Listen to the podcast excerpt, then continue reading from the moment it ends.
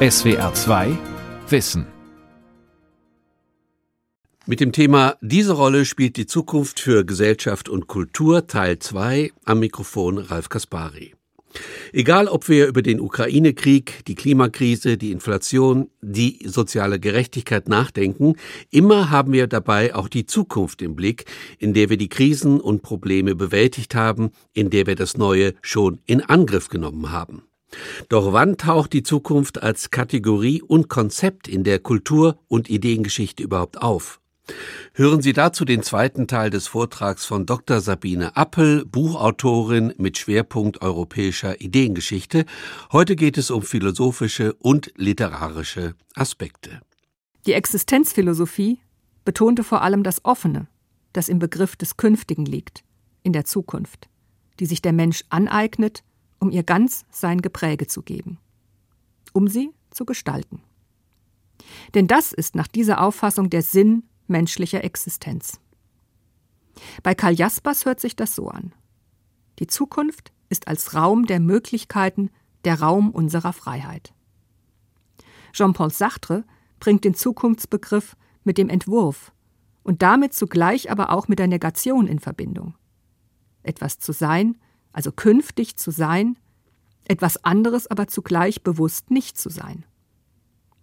Das ist ein Zukunfts- und Freiheitsbegriff ex negativo, der jeder Vorherbestimmung, metaphysischer Bindung und Lenkung oder schicksalhafter Determinierung zuwiderläuft und der den Menschen in eine radikale Freiheit gestellt sieht.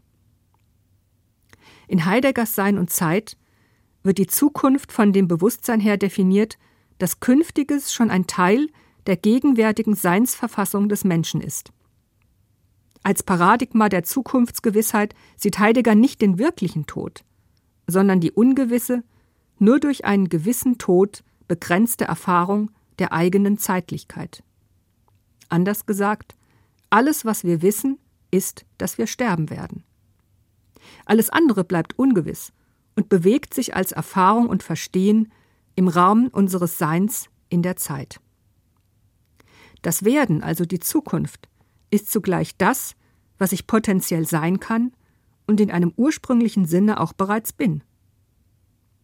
Um es mit dem dänischen Philosophen Sören Kierkegaard zu sagen, die Möglichkeit. In diesem Sinne sollte die Zukunft doch ein Aufruf sein zur grenzenlosen Verwirklichung im Zeichen des Kreativen. Aber so ganz und gar grenzenlos für Gestaltung ist das Leben der meisten Menschen nun leider doch nicht wobei die Frage gestellt werden kann, ob die Grenzen nicht oft selbst gesetzt werden, Ausdruck der Unzulänglichkeit des menschlichen Geistes und der menschlichen Seele sind, die vor der Fülle der Möglichkeiten und damit vor der radikalen Freiheit kapituliert. Ein schönes Zukunftszitat findet sich in Goethes Jugendroman Die Leiden des jungen Werther, in dem der Protagonist, der schließlich aus unglücklicher Liebe zur Selbsttötung schreitet, indem er sich eine Kugel in den Kopf schießt, die Grenzen der Subjektivität bis zum Äußersten auslotet und damit zugleich die Gefahren aufzeigt, die vom übersteigerten Subjektivismus des Individuums ausgehen, das nur noch in seiner Innenwelt lebt und keine äußeren Grenzen mehr anerkennt. Es ist mit der Ferne wie mit der Zukunft, sinniert Werther. Ein großes, dämmerndes Ganzes ruht vor unserer Seele. Unsere Empfindung verschwimmt darin wie unser Auge, und wir sehnen uns, ach, unser ganzes Wesen hinzugeben, uns mit aller Wonne eines einzigen, großen, herrlichen Gefühls ausfüllen zu lassen. Und ach, wenn wir hinzueilen, wenn das dort zum Hier wird, ist alles vor wie nach, und wir stehen in unserer Armut, in unserer Eingeschränktheit, und unsere Seele lechzt nach entschlüpftem Labsale. Die Zukunft, rosarot ausgemalt, ist hier eine Art Fata Morgana, die beim Näherkommen immer kleiner, grauer, blasser, unspektakulärer und reizloser, also prosaischer und damit enttäuschender wird. In dem realistischen Bild der zunächst weit entfernten Zeit, die irgendwann zur Gegenwart wird, zeigte sich zugleich, dass die bedürftige, defizitäre und stellenweise überspannte Einbildungskraft des Menschen, der als Subjekt mit seiner Welt per se im Konflikt steht, diesem Sein wie es sich konstituiert, nicht gewachsen ist. Oder auch umgekehrt.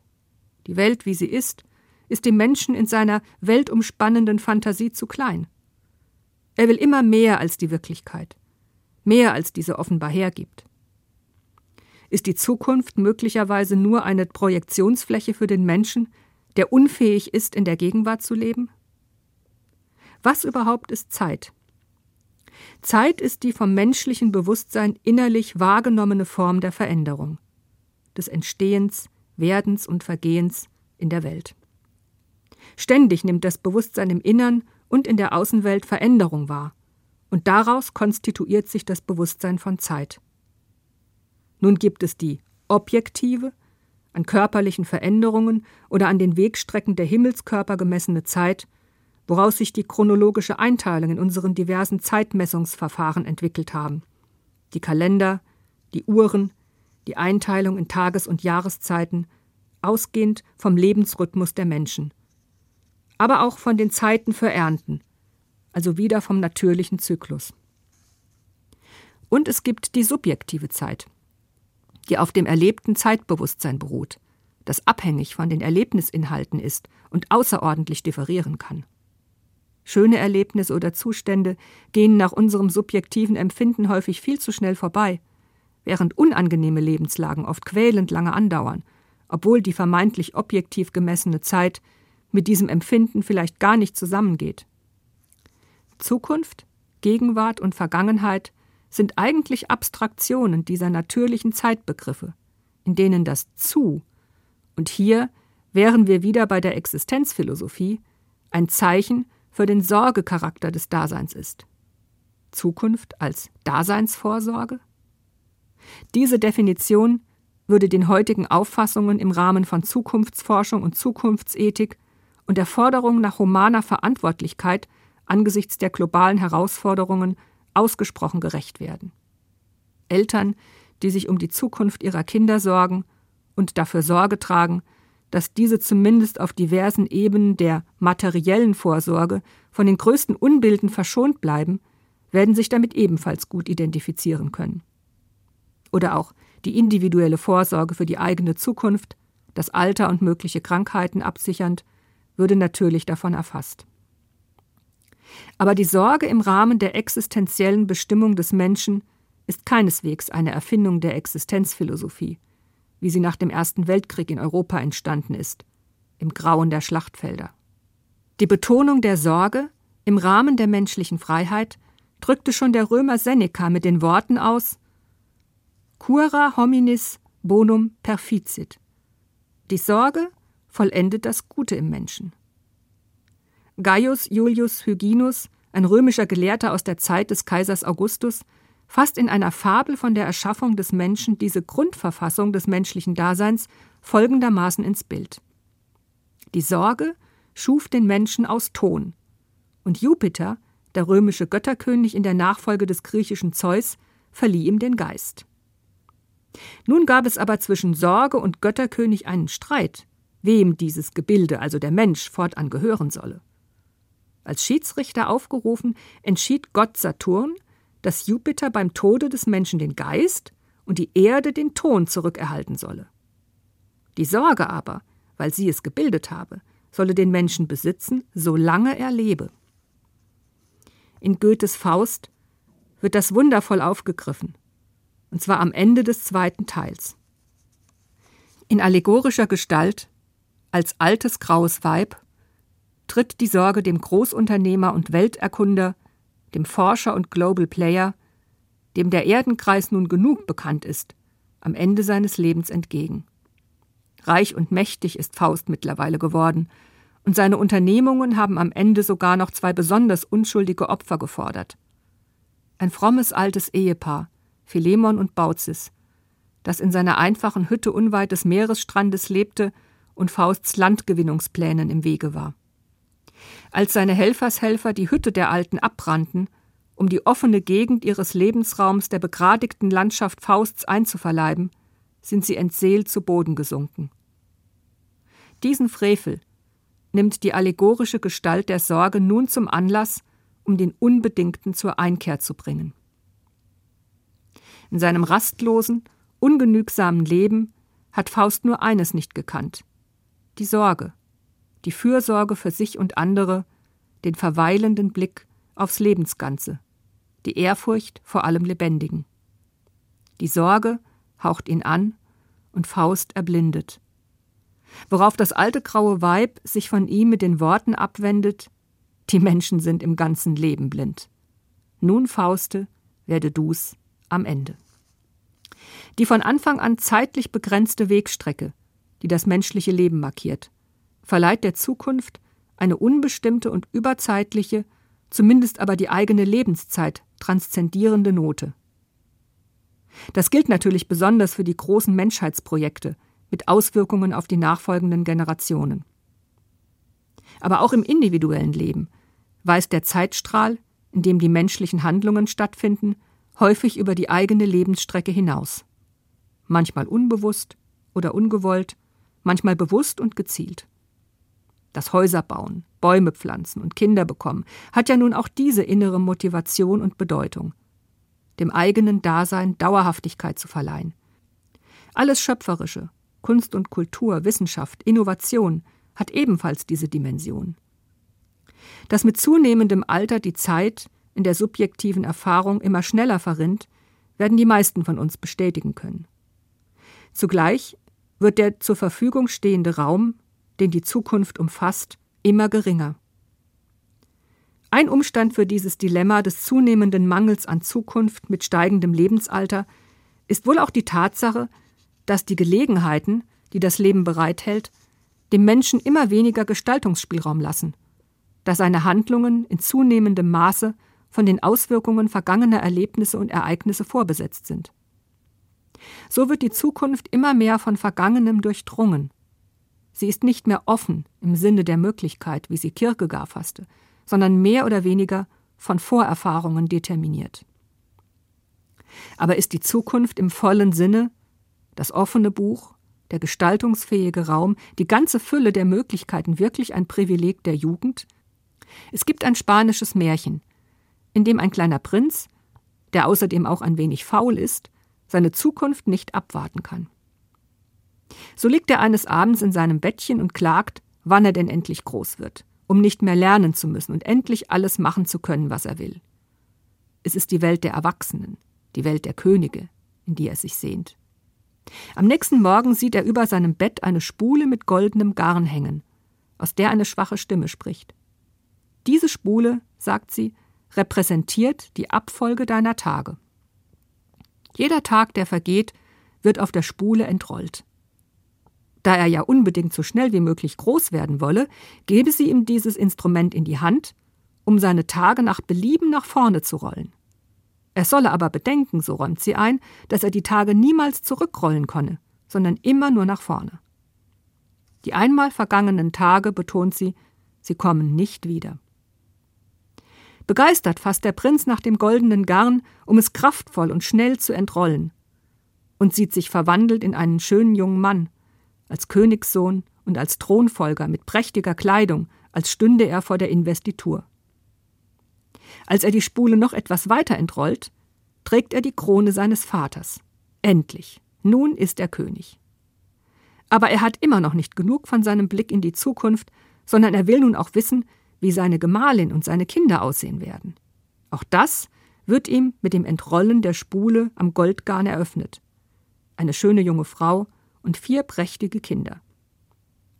Aber der Prinz hat immer noch nicht genug und dreht mit Leibeskräften weiter an seiner Goldspule, um nun auch zu erfahren, wie seine Kinder sich im Erwachsenenalter ausmachen werden. Ehe er sich's versieht, erblickt er im Spiegel einen gebrechlichen alten Mann mit schlohweißem Haar. Und die Stimme aus der Goldspule erklärt ihm, jetzt weißt du, dass die verlorenen Tage nie zurückkehren werden. Du wolltest in der Zukunft leben, ohne dir die Mühe der Tage zu machen, die diese bilden. Fühle also nun deine Strafe. Und darauf fällt der Prinz auf der Stelle tot um. In der Zukunft zu leben, also im ungefähren, noch nicht realen, in der Vorwegnahme von Entwicklungen und Ereignissen, die erst noch kommen sollen und die praktisch erarbeitet werden müssen, wie hier von der Autorin Laura Garcia Corella erzählt, scheint also im gleichen Maße verwerflich zu sein wie ein Leben in der Vergangenheit. In beiden Fällen wird das Leben im Hier und Jetzt nicht adäquat wertgeschätzt. Und es wird, also besonders beim irgendwie unerlaubten Blick in die Zukunft, auch ein Stück weit Verantwortung für das eigene Tun abgegeben. Wie sonst wäre es zu erklären, dass zum Beispiel die Astrologie heute noch immer einen so regen Zulauf erfährt. Eine Geheimwissenschaft, die mit dem modernen Wissenschaftsverständnis faktisch im Widerspruch steht.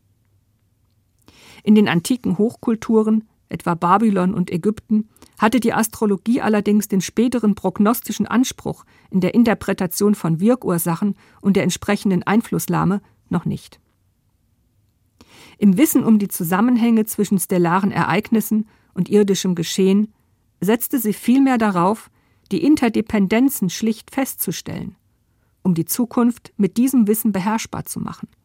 Die kommende Ernte, die Fruchtbarkeit der Dynastie, die Fernhaltung von Dämonen oder auch künftige Kriegshandlungen.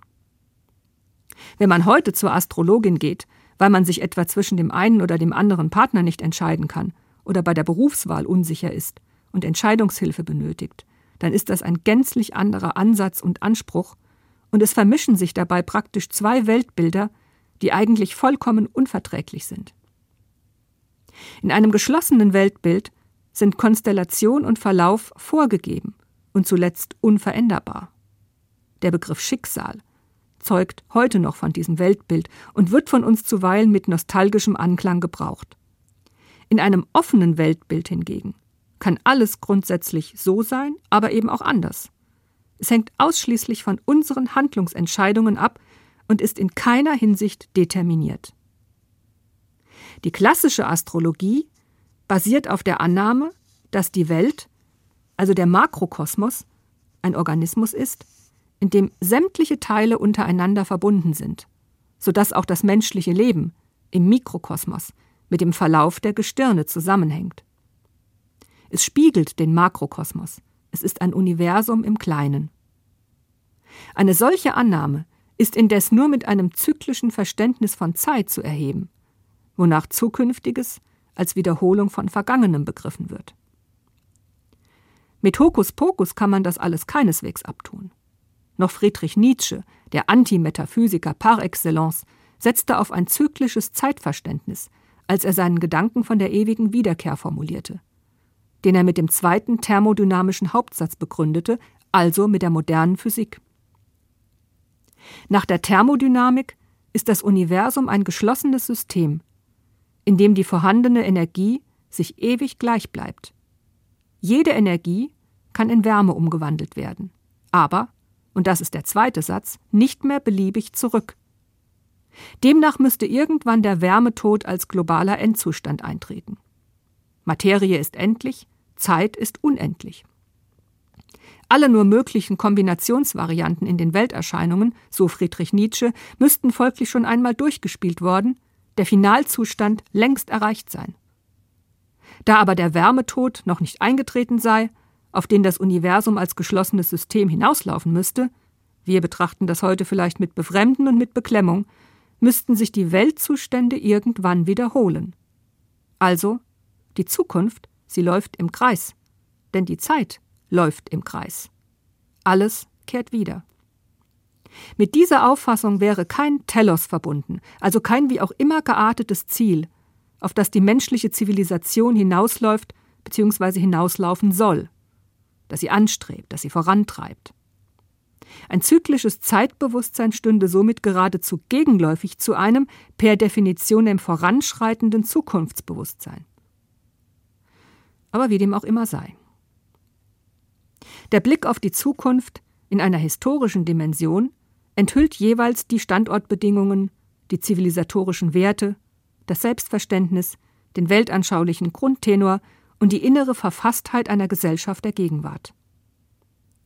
In der sogenannten Sattelzeit um 1800, einer Übergangsepoche zu Beginn der säkularen Moderne, wurden erste düstere Zukunftsbilder entworfen, die die Welt nach der Zertrümmerung der Glaubenssysteme und der verbindlichen Werte, der totalen Entzauberung, aber auch der Zerstörung der menschlichen Lebenswelt wie sie durch Technologie und Fortschritt entsteht, als futuristische Schreckensszenarien darstellten. Letzte Menschen auf einem ausgebrannten Planeten, eine Erde, die wüst und leer ist, wie am Tag vor der göttlichen Schöpfung, das sind die Bilder von Dystopieromanen wie Le Dernier Homme, der letzte Mensch, aus dem Jahr 1806 von Jean-Baptiste Cousin de Graville. Schlammige, übelriechende Tümpel mit stehendem Wasser, das ganz mit Pech und Schwefel bedeckt ist. Öde Orte, an die kein Licht dringt. Die Bilder enthalten zahlreiche Anleihen aus der biblischen Apokalypse, und in Gravilles Endzeiterzählung geht das Aussterben der menschlichen Gattung auch noch zurück auf einen göttlichen Richterspruch. In anderen Erzählungen, zum Beispiel dem titelgleichen Roman von Mary Wollstonecraft Shelley, der 1826, also 20 Jahre nach dem Roman des Franzosen erschien, geschieht dieses Finale des Menschen auf diesem Planeten aber auch ganz ohne göttliches Zutun. Bei der englischen Autorin sterben die Menschen zwar in einer globalen Seuche aus, gegen die die Medizin des Zeitalters keine adäquate Antwort parat hält. Es wird in dem Roman aber zugleich deutlich, dass diese Menschheit auch an innerer Zersetzung zugrunde geht, an Egoismen, mangelndem Zusammenhalt, kriegerischen Handlungen mit reinem Selbstzweckcharakter, aus denen nur Zerstörung, aber keine Erneuerungen hervorgehen. Es ist der Menschheit schlicht nicht gelungen, aus dieser Welt, wie sie es doch einmal anstrebte, ein Paradies auf Erden zu machen. Die Bilder vom Weltende wiederum, wie sie Granville entwirft, Bilder einer ausgelaugten Erde unter einer erkalteten Sonne, weisen auf Filmszenen des 20. Jahrhunderts voraus, etwa den Film Blade Runner von Ridley Scott aus dem Jahr 1982. Auch hier ist die Sonne erkaltet. Und das in Los Angeles, der sonnenverwöhnten und lässig entspannten Metropole des Sunshine States Kalifornien, die in der Zukunft eine dunstige, verhangene und dem Leben feindliche Endzeitmetropole ist, in der nur noch Replikanten existieren können, also künstlich geschaffene Menschen, die ursprünglich als Arbeitssklaven für die Besiedelung ferner Planeten geschaffen wurden. Wenn die Erde zerstört ist, bleiben den Menschen, oder was von der menschlichen Rasse übrig sein wird, eben nur noch die fernen Planeten. Aber schon bei Granville haben wir diese Bilder. Eine erkaltete Sonne, kein Grün, keine Pflanzen, kein Wachstum und keine Menschen. Die Menschheit rottet sich aus und zerstört ihren eigenen Lebensraum. 150 Jahre bevor solche Szenarien im Atomzeitalter oder angesichts globaler Umweltzerstörung real werden, haben sie die Romantiker bereits antizipiert.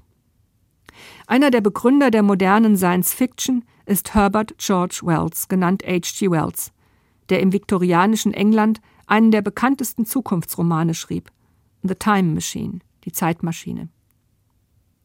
Das Thema der Zukunftsreisen, respektive der Zeitreisen, war damit gesetzt. Theoretisch, so lehrt es uns die Einsteinsche Relativitätstheorie, die aber erst gut zehn Jahre nach diesem Zukunftsroman formuliert wurde, ist es ja möglich, durch die Zeit zu reisen. Also sowohl nach vorne als auch zurück. Dafür müssten wir jedoch die Lichtgeschwindigkeit einholen.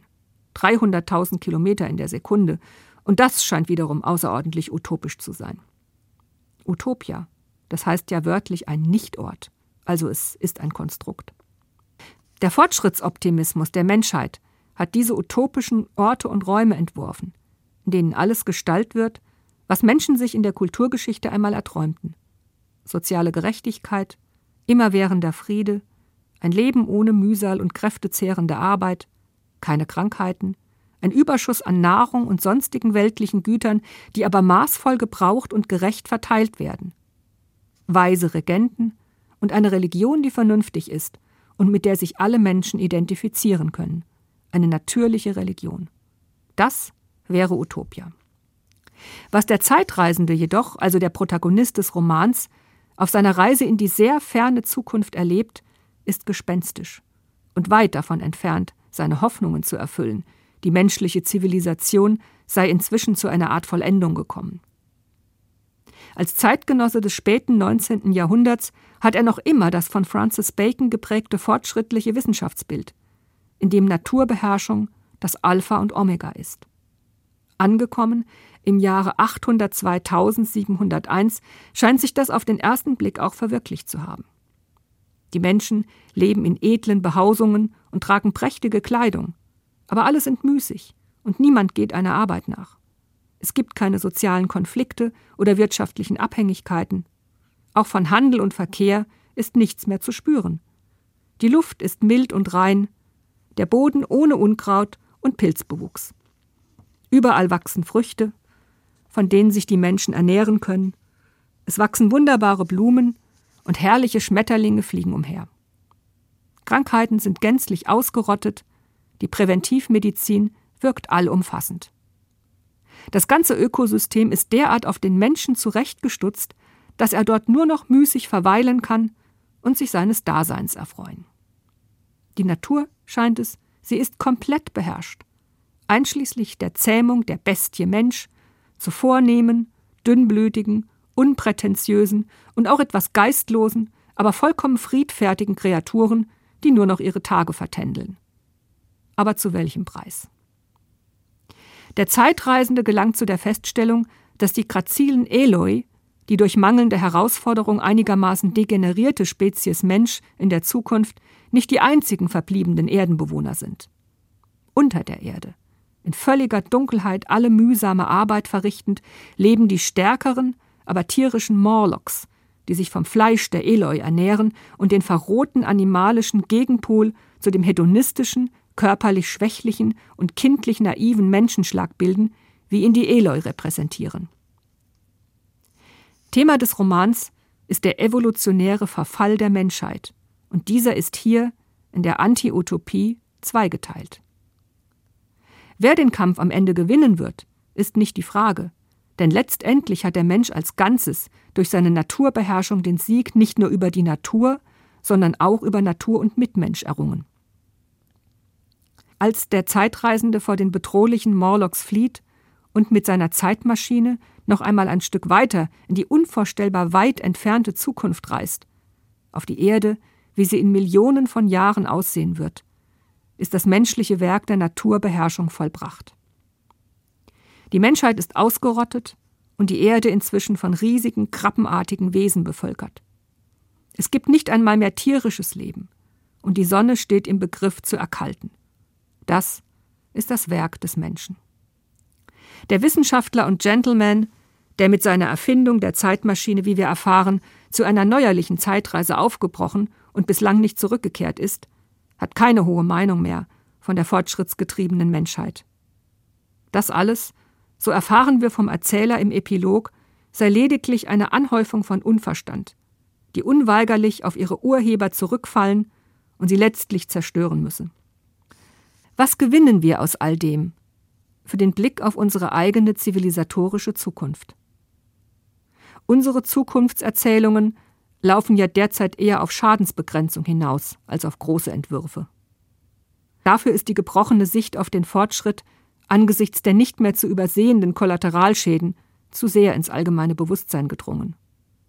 Der Kultursoziologe Alfred Weber konstatierte in den 1950er Jahren, also bereits im Atomzeitalter, dass die Menschheit zur Welt- und Daseinsangst der Primitiven zurückgekehrt sei. Im Spannungsfeld von Naturbeherrschung und Technik einerseits und moralischer Freiheit andererseits müsse es wieder neue Rückbesinnungen zugunsten der Moralität geben. Zum Thema der individuellen Zukunft gibt es einen seinerzeit sehr populären und Oscar-prämierten Song aus dem Hitchcock-Film Der Mann, der zu viel wusste. Que sera? Was wird sein? Ein kleines Mädchen stellt diese Frage an seine Mutter. Was werde ich sein? Wie werde ich sein? Hübsch, reich und klug? Glücklich? Erfolgreich? Wie wird sich mein Leben, meine Zukunft gestalten? Das wollen wir doch alle immer zu gerne wissen. Am Ende gibt diese Mutter, und auch das Kind wird einmal eine Mutter sein und auf die Frage ihres Kindes antworten müssen. Sie gibt die so einfach berückende wie weltweise und in diesem Sinne auch philosophische Antwort. Was immer sein wird, wird sein. Que sera, sera. Whatever will be, will be. Das war SWR2 Wissen heute mit dem Thema Diese Rolle spielt die Zukunft für Gesellschaft und Kultur. Sie hörten den zweiten Teil des Vortrags von Dr. Sabine Appel, Buchautorin mit Schwerpunkt europäischer Ideengeschichte. Das SWR Podcast Festival. Hallo, hier ist Ralf Kaspari vom SWR2 Wissen Podcast. Am 14. Januar 2023 bin ich live beim SWR Podcast Festival und spreche mit dem Lehrer Bob Blume, auf Social Media bekannt als Netzlehrer, über Schule und Bildung. Ich frage ihn, was ist eigentlich der Sinn vom Lernen und wie kann man Schule endlich besser machen? Kommt nach Mannheim, seid dabei bei unserem Live-Podcast von SWR2 Wissen. Beim SWR Podcast Festival vom 12. bis 14. Januar 2023 in Mannheim. Tickets gibt es auf swr.de-podcast Festival. SWR 2 Kultur neu entdecken. SWR 2 Wissen. Manuskripte und weiterführende Informationen zu unserem Podcast und den einzelnen Folgen gibt es unter swr2wissen.de.